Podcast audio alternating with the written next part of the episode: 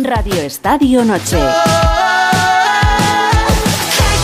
Venga, vamos allá con los Onda Fútbol todos los lunes, ya sabéis, en Onda 0.es, el programa de fútbol internacional con Miguel Venegas. Hola Miguel, buenas noches. Hola Hitor, ¿qué tal? Muy buenas. En Inglaterra, Jesús López. Hola Jesús, buenas noches. ¿Qué tal? Buenas noches. En Italia, Mario Gago, buenas noches. Buonasera. Y en Francia está Manu Terradillos. Hola Manu, buenas noches. Buenas noches a todos, ¿qué tal estáis? Eh, hemos empezado el programa contando lo que había hecho Haran, que el chavalín ha decidido que marcaba hoy otros dos goles para ponerse con 20 en 14 partidos en esta temporada en la Premier. Y espérate porque Jesús decía Guardiola que no está bien del todo. Sí, dice, ha dicho Pep después del partido que no le acaba de ver bien del todo, que volvió al entrenamiento tras el parón con un poquito de, eh, baja forma, con una pequeña lesión, y que no le acaba de ver bien. Guardiola, por lo que sea, no, le ve bien. Joder, en fin. que no le ve bien al chaval. Eh, y, era un partido muy importante para él. ¿eh? Cuando salió el calendario, eh, había marcado con rojo este partido porque él nació en Leeds. Nació en Leeds eh, porque su padre estaba jugando en el equipo local y de ahí eh, lo había hecho Jesse Marks también, que era el partido importante, uno de los que tenía eh, en mente Erling Haaland, que ha dicho, por cierto, que eh, él ha estado viendo el Mundial en su casa, muy cabreado y con ganas de, marcar, y que eso le ha irritado un poco más y le ha motivado para marcar más goles.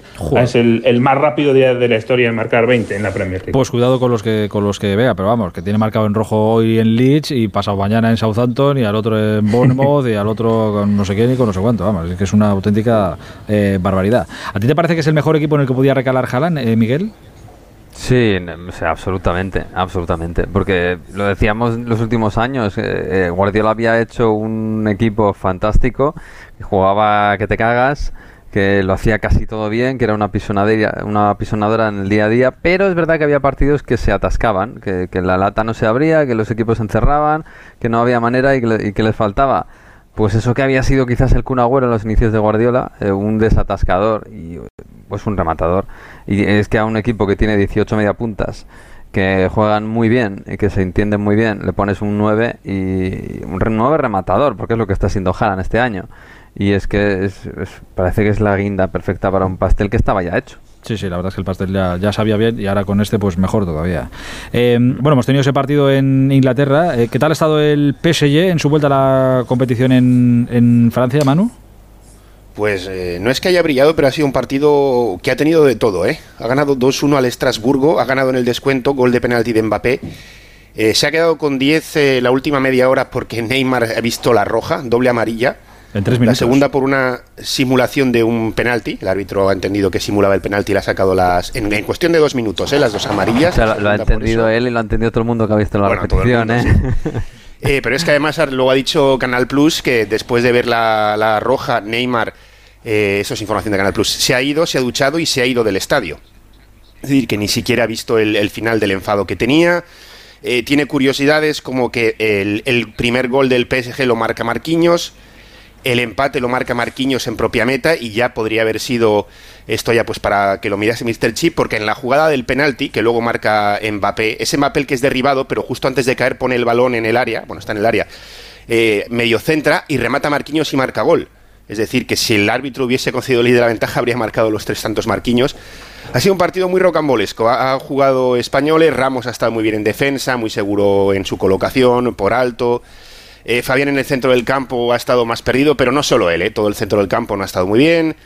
Y luego han entrado en la segunda parte Sarabia y Soler, sobre todo Soler ha estado bastante mejor. Y además ha debutado como titular, que no debutar, que yo había hecho, un tal Pitsiabu, que ha jugado de lateral izquierdo, no lo ha hecho Bernat y tiene 17 añitos solo, normalmente juega de central pero ya ha debutado como titular, así que un, un, partido rocambolesco que ha tenido de todo, pero que le sirve al PSG pues para seguir ganando. Oye, allí eh, entiendo que la gente ha entendido que, Messi se incorpore a la primera semana de, enero, o sea, que tenga sus días de vacaciones y tal, no ha caído mal, ¿no? No, aparte es que es el propio que alguien, alguien, se cae por ahí, cuidado. es el propio Galtier que lo anunció, con lo cual no, no queda mucho más que decir. Eh, no se ha tomado aquí todo el tema de las celebraciones, lo sigo diciendo que han molestado en cierta medida, sí. Luego ha habido las, todas esas reacciones pues, de la ministra de Deportes, del presidente de la federación, pero a nivel de aficionados en las redes algo sí, pero no, no ha habido tanto, tanto, tanto debate y, bueno, eh, yo creo que se daba por hecho que si Messi ganaba eh, iba a tener vacaciones. Eh, el propio Galti lo ha anunciado, con lo cual tampoco hay mucho más que decir, que vuelve, ha dicho, el 2 o el 3 a entrenarse. Y luego a ver cuándo juega, porque lo suyo sería que jugase el, siguiente partido, que es el día 6, que es, eh, bueno, el suyo no, es el siguiente partido que hay, pero que es un partido de copa contra un equipo de tercera, que no sé yo si va a estar ahí. Pero bueno, es campeón del mundo y tampoco hay mucho debate, sobre todo viendo que el equipo pues, eh, pues ha ganado. mira, de hecho hoy la, portada del equipo que ha salido hace poco es un juego de palabras, es Encore Messi, que es como de nuevo Messi, pero Messi no Messi, sino Messi de Mesías, que se escribe ah. como como Messi, pero con una E al final. Y la portada es para Kylian Mbappé, que es el, Mesías que ha salvado con ese penalti en el descuento al PSG. Espérate que Mbappé no la, no la eh, marque y la ponga en, su casa. Le gustará mucho el, juego ese de palabras del equipo. Eh, oye, quería volver a, Inglaterra para preguntaros. Eh, bueno, Jesús, ¿Qué, imagen se tiene ahora? Entiendo que es una de las personalidades ahora mismo del fútbol y que, vamos, tiene que recibir elogios allá por donde, por donde pise. ¿Qué se dice allí de Mikel Arteta, el entrenador del Arsenal liderísimo de la Premier? Sí, desde luego que es una, figura muy al alza y había sido muy vilipendiado. Por ejemplo, ¿te acuerdas de Pierce, eh, el, eh, periodista que le hizo la entrevista famosa a Cristiano Ronaldo? Pierce Morgan es un confeso entrenador, eh, perdón, aficionado del Arsenal y estuvo años y meses y, eh, dándole a cera a Arteta hasta en el carnet de identidad. Y fue muy famoso, muy celebrado. Hace poco, en, octubre, dijo, me he equivocado con él, eh, estoy detrás de él porque eh, le había sido injusto con él. desde luego que se ha revelado como un, como un entrenador tremendo. Se tenía con él un poquito la historia de que era el segundo de Guardiola, que íbamos a ver que no tenía experiencia manejando un grande, pero fíjate, obviamente los resultados le están dando eh, la razón y ahora mismo es una celebridad, por supuesto. Y ha conseguido, por cierto, que Arsene Wenger vaya a ver al Arsenal, que fue el otro día y hacía eh, cuatro años desde que dejó el banquillo que Wenger no estaba en el Emirates. Y el otro día, por fin, después de mucho trabajo diplomático, volvió Arsene Wenger. A mí me, alegra que a Mikel Arteta le, vaya bien, porque ha tenido que picar mucho, ¿eh? Y en el Arsenal las ha pasado canutas, lo que pasa es que le, mira, tuvieron paciencia, le mantuvieron y, y para adelante. Y ahora a Miguel pues le están viniendo bien las cosas. Y joder, a mí me alegra que a la gente que ha currado mucho le vaya bien. Sí, a mí también. Además es que ah, le han aguantado mucho, es verdad. Seguramente no le habrían aguantado tanto si no fuera ya una celebridad del Arsenal, que lo era.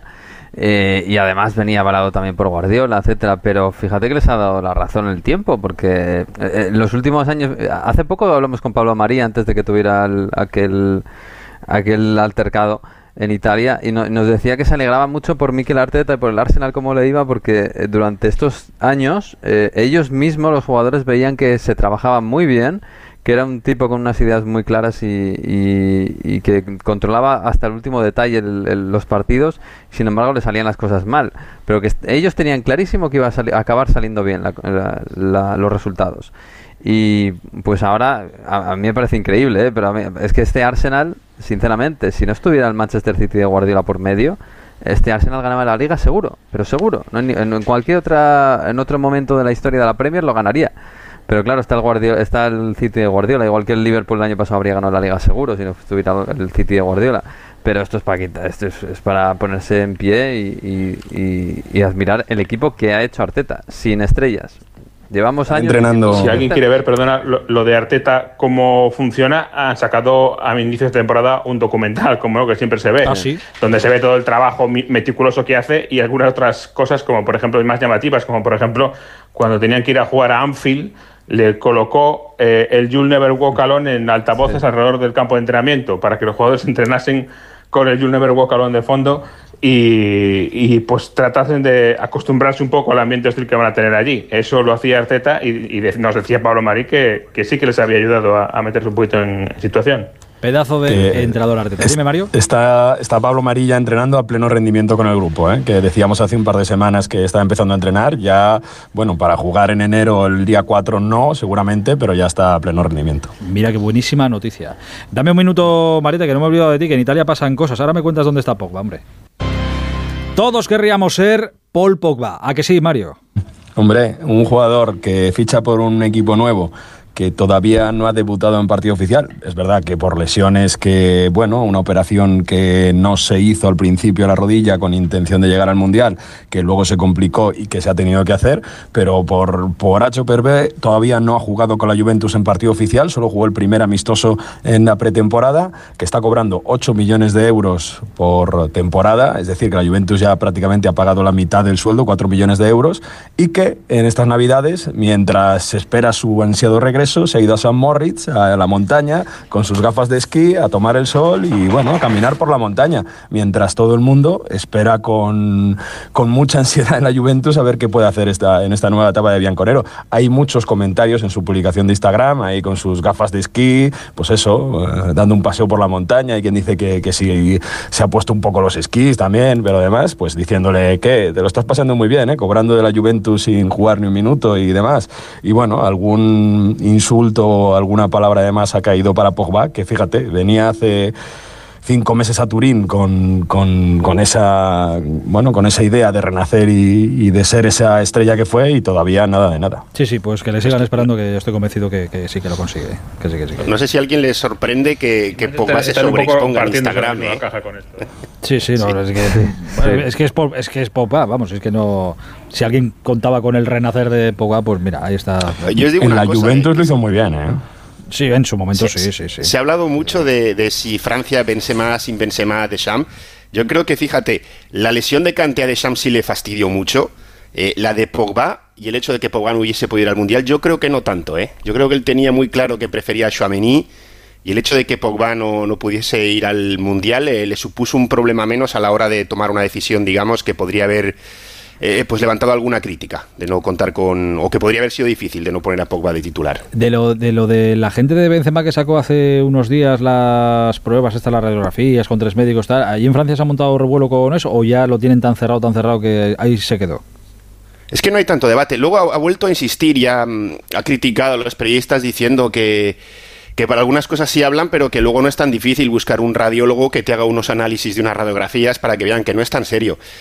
Eh, yo sigo diciendo que aquí esa página se cerró rapidísimo. No sé si por el hecho de que pues eh, no es un jugador, o sea, es un jugador de Lyon, no es, no es de París, es un jugador que se fue hace mucho tiempo, digamos, no, igual no ha calado tanto en la afición, aunque cuando ganó el balón de oro sí, pero en cuanto se fue, se fue y punto. Y ni hubo debate de si vuelve o si hay que mantenerlo, o qué habría pasado si hubiese estado él y no Giroud, o si hubiésemos podido contar con él en la final. Eh, en Lyon se ven las cosas de una forma, lógicamente, pero luego en el resto yo creo que no tanto, yo creo que no ha habido tanto debate ni con eso, ni con las celebraciones. Luego aparte, Francia no es un país en el que el fútbol se iba de forma tan caliente, igual como puede ser España o Italia o Argentina. Pero yo creo que esa página, en cuanto Mbappé se fue, se cerró y ya está. o sea, digamos, versión oficial. Se va, está lesionado, no podemos contar con él Adiós, eh, muy buenas y ya está. Eh, y para adelante. Bueno, así se vivió en Francia. Eh, y por último, quería preguntarte, Miguel, ¿es verdad que la Federación Rusa quiere sacar, es que esto ya, sacar a sus clubes de Europa para llevárselos a competir a Asia? Sí, va en serio, va en serio. ayer se esperaba la decisión, había reunión especial en la Federación Rusa para decidir si abandonaban la UEFA y, se, y pedían la, la integración en la, en la AFC, en la Confederación Asiática de Fútbol. Eh, bueno, es verdad que geográficamente pueden hacerlo, ¿eh? y bueno, y si no, y si no también, que Australia está en Asia, eh, futurísticamente. Pero sí, la historia es simplemente, pues eh, los rusos no pueden competir en Europa porque están sancionados. También la FIFA les tiene sancionados, no solo la UEFA. Y lo que ellos creen es que a través de la, de la Confederación Asiática pueden clasificarse al próximo mundial, que ahí no van a tener tantos problemas, no hay tanta eh, competencia. tanta sensibilidad con, la ah, guerra o la invasión hacia Ucrania y por ahí pueden, pueden hacerlo. Y bueno, es una, yo creo que es una mala noticia porque da a entender que esto va para largo que, y que no van a poder competir en Europa durante muchos años y que ellos ven la salida para irse a Asia. Pero sí, sí, va en serio. Han dicho que lo han aplazado, ayer se reunieron, no decidieron nada, lo aplazaron, pero han dicho que antes del día 31, es decir, hasta el próximo sábado, que lo van a decidir y anunciarán. Pero tiene toda la pinta de que se van a la Confederación Asiática de Fútbol. Vaya tela. Así está, iba a decir el país, no, no, así está el, el mundo. Eh, así rápidamente, en cinco segundos. Mario, ¿en Nochevieja qué se hace en Italia? ¿Se come algo especial? ¿Se hace algo? Nada, ¿no? Eh, hay que desmentir el método de las lentejas. No se comen 12 lentejas. Hay gente que come lentejas para comer como hay yo creo sitios en España también que hay gente que come lentejas para comer, pero no se comen 12 lentejas. Esto es un mito que alguien se ha inventado y no existe ese mito de comerse las 12 lentejas. Por favor, llevadlo, no hay 12 por ahí. Son 12 garbanzos, no, 12 lentejas. Nada, no. La gente además hay una cosa que es, eh, eh, yo creo que en el resto, en, Europa muy diferente de España también, no son en Italia, y es que eh, se dice Natale con i Navidad con los tuyos, y una cosa muy familiar, pero Capodano, Nochevieja, con chi vuoi, con quien quieras, y se pasa de fiesta y tal, y la gente, o sea, no, no se cena en familia, se va con los amigos a la montaña, donde sea, a la playa, y se celebra con los amigos, pero haciendo fiesta y nada especial. Eh, es que me come el tiempo. Mira, la semana que viene os pregunto si las navidades ya terminan, si en algún país hay esto de Reyes, os aguanta, o os habéis comido lentejas, garbanzos o pulpo. Una, Muy, muy rápido, Aitor, a que no haya. Esta sección está libre de, Día de Santos Inocentes, porque esto solo es en España, esta fecha. Mm. En toda Europa también es pese de abril, pez de abril, y eso es el primer de abril. En toda Europa, el Día de los pues Santos Inocentes es el 1 de abril. Cualquier europeo de por ahí que se meta en la prensa española igual ha flipado mucho y fuerte hoy con algunas noticias que habrá visto por ahí. Pero bueno, oye, eh, la ignorancia es muy buena para, para, ser muy feliz y para divertirse. Si se han echado un buen rato, pues vale la pena. Queridos, un abrazo muy grande, que tengáis una feliz salida y entrada de año. Nos escuchamos la semana que viene, ya en 2023. Un abrazo. Buen abrazo. Adiós, adiós.